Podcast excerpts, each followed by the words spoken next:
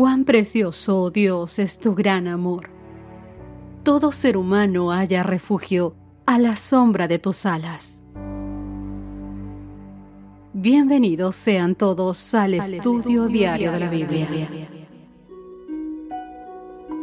Hola, hola, queridos amigos, qué gusto encontrarme un día más junto a ustedes en el estudio diario de la Biblia. Yo soy Cristina Rosas y estoy un día más para que nos beneficiemos del amor de Dios a través del estudio de su santa palabra.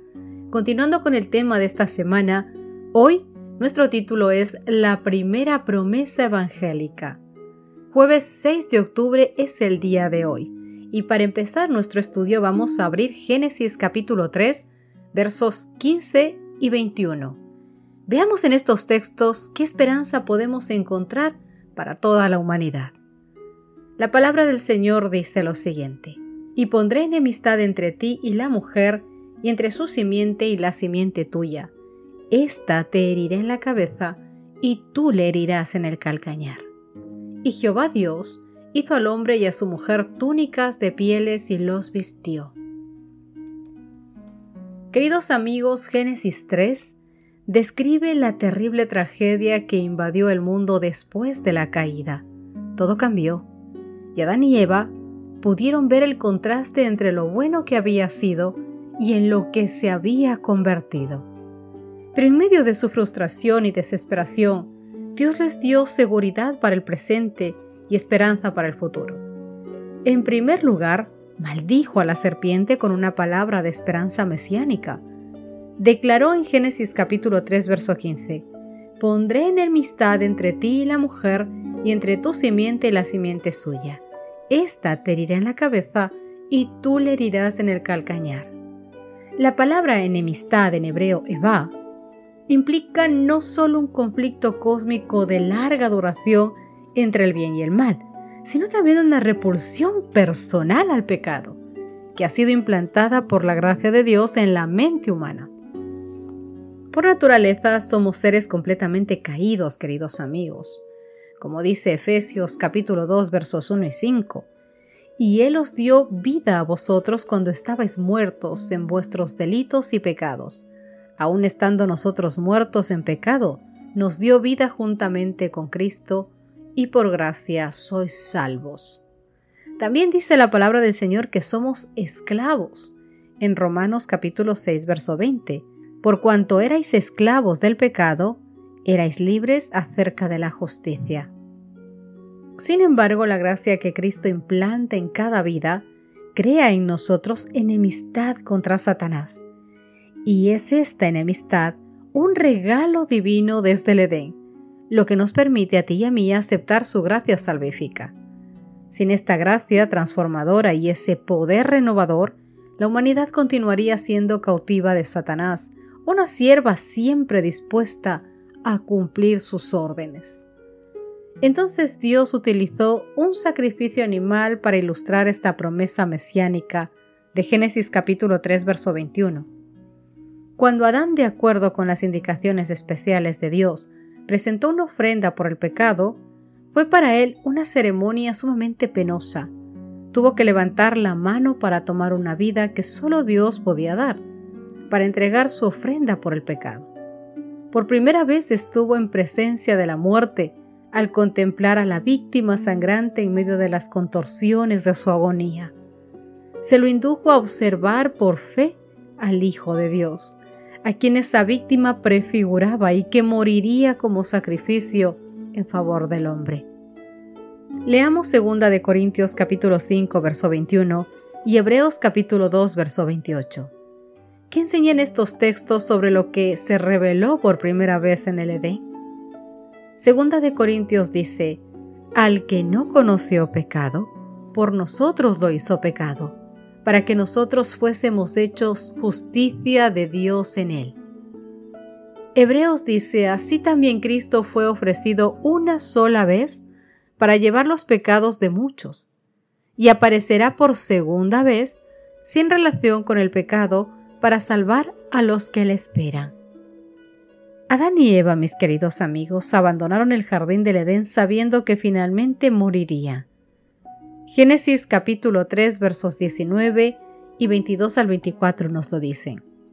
Con el sudor de tu rostro comerás el pan hasta que vuelvas a la tierra, porque de ella fuiste tomado, pues polvo eres y al polvo volverás. Y dijo Jehová Dios, He aquí el hombre es como uno de nosotros, sabiendo el bien y el mal. Ahora pues, que no largue su mano y tome también del árbol de la vida, y coma, y viva para siempre. Y lo sacó Jehová del huerto del Edén para que labrase la tierra de que fue tomado. Echó pues fuera al hombre y puso al oriente del huerto del Edén querubines, y una espada encendida que se revolvía por todos lados para guardar el camino del árbol de la vida. Queridos amigos, ellos se fueron, pero no se marcharon desnudos ni con hojas de higuera como lo habían hecho al principio ellos al coserse delantales.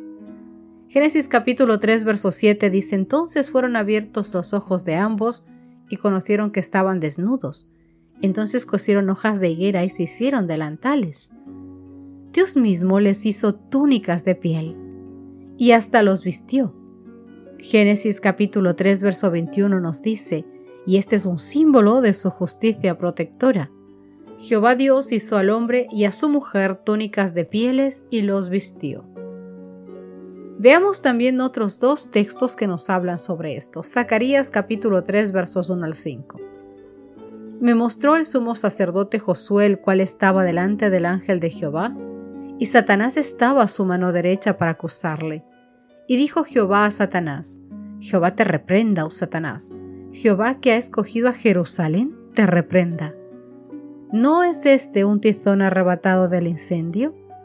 Y Josué estaba vestido de vestiduras viles y estaba delante del ángel. Y el ángel habló y mandó a los que estaban delante de él diciendo, Quitadle esas vestiduras viles. Y a él le dijo, Mira, te he quitado de ti tu pecado y te he hecho vestir de ropas de gala. Después dijo, pongan mitra limpia sobre su cabeza. Y pusieron una mitra limpia sobre su cabeza, y le vistieron las ropas, y el ángel de Jehová estaba de pie. Lucas capítulo 15, verso 22. Pero el padre dijo a sus siervos, sacar el mejor vestido y vestirle, y poner un anillo en su mano, y calzado en sus pies. Por lo tanto, queridos amigos, Incluso entonces, desde el mismo comienzo en el Edén, el Evangelio fue revelado a toda la humanidad. Queridos amigos, el cielo se entristeció al comprender que el hombre estaba perdido y que el mundo creado por Dios iba a poblarse de mortales condenados a la miseria, la enfermedad y la muerte, sin remisión para el ofensor. Toda la familia de Adán debía morir. Vi al amable Jesús y contemplé una expresión de simpatía y tristeza en su semblante. Luego lo vi acercarse a la deslumbradora luz que envolvía al Padre. El ángel que me acompañaba dijo, está en íntimo coloquio con su Padre. La ansiedad de los ángeles parecía viva mientras Jesús estaba conversando con su Padre. Cuando Él vino, del Padre, dijo entonces a los ángeles que se habían hallado en medio para salvar al hombre perdido, que había estado intercediendo con su padre y que había ofrecido dar su propia vida como rescate y cargar él mismo con la sentencia de muerte, a fin de que por su intervención pudieran los hombres encontrar perdón, y para que por los méritos de la sangre y la obediencia de él a la ley de Dios, ellos tuvieran el favor del Padre y volviesen al hermoso huerto para comer del fruto del árbol de la vida. Queridos amigos, en toda la plenitud de su divinidad, con toda la gloria de su humanidad inmaculada, Cristo se dio a sí mismo libremente por nosotros, como un sacrificio pleno, y todo el que acude a Él debiera aceptarlo como si fuera la única persona por quien se pagó ese precio. Así como en Adán todos mueren, en Cristo todos son vivificados porque los obedientes resucitarán para inmortalidad y los transgresores saldrán de entre los muertos para sufrir la muerte, el castigo que les aplica la ley que transgredieron. Queridos amigos, muchos han creído que no pueden pecar porque están santificados, pero esta es una trampa engañosa del enemigo. Mucho cuidado con esto. existe el constante peligro de que caigamos en pecado y por eso Cristo nos ha advertido que debemos velar y orar para que no caigamos en tentación. Si somos conscientes de la debilidad de nuestro yo, no manifestaremos confianza propia ni seremos temerarios frente al peligro, sino que sentiremos la necesidad de buscar la fuente de nuestra fortaleza que es Jesús. Él es nuestra única justicia. Vendremos arrepentidos y contritos con la desesperada sensación de nuestra finita debilidad, para aprender que cada día, sí querido amigo, cada día debemos requerir los méritos de la sangre de Cristo a fin de que podamos ser vasos preparados para que el Maestro los pueda usar. Así, queridos amigos, al depender de ese modo de nuestro amado Dios, no se nos encontrará combatiendo contra la verdad, sino que siempre estaremos en condiciones de ponernos de parte de lo recto. Así que el consejo de hoy, la recomendación de hoy, mi querido amigo, es que tú y yo debemos aferrarnos a las enseñanzas de la Biblia y no seguir las costumbres y las tradiciones del mundo, ni los dichos ni las obras de los hombres. Dios te dio inteligencia, Dios te dio razonamiento. Abre su palabra, estúdiala, pide en oración al Señor que te muestre la verdad y créeme que ni una sola de tus palabras caerá en saco roto, porque el Señor prometió que dará inteligencia a todo aquel que se la pida. Buscadme y me hallaréis, dice el Señor. Así que hoy, mi querido amigo, que aún vivimos en tiempos de paz, te invito a que puedas buscar la vida, el camino de la vida, al Señor Jesús. Él es la vida. Oremos para terminar nuestro estudio de hoy. Permíteme hacerlo junto a ti. Querido Señor que estás en los cielos, gracias Santo Padre porque nos das la bendición de abrir tu palabra cada día, porque aún podemos hacerlo en libertad, Señor, estudiar, llenarnos de tu santo amor a través del estudio de esa maravillosa carta que nos dejaste, Señor. En ella tenemos consejos para todo y por todo. Gracias por no olvidarnos, por no dejarnos abandonados. Gracias porque, Señor Jesús, tú fuiste al Calvario por nosotros, resucitaste y venciste a nuestro enemigo, para que personalmente cada uno de nosotros por nombre pudiéramos vivir, Señor, junto a ti una eternidad maravillosa, para que podamos ser parte de ese plan maravilloso que tenías desde un principio para el ser humano. Oh Papito Dios, perdona nuestras deudas, perdona nuestro mal comportamiento, nuestra poca paciencia, Señor, nuestra poca inteligencia, Perdona nuestra tosudez, Padre Santo. Ayúdanos cada día a ir hacia tu trono de gracia para poder ser mejores hijos tuyos, mejores cristianos, mejores personas, mejores testigos tuyos ante el mundo. Quédate, Papito Dios, y gobierna cada mente de nosotros, cada vida, Padre Santo, para que seamos hombres y mujeres conforme a tu santa y divina voluntad. En el nombre de Cristo Jesús te rogamos esto. Amén y amén.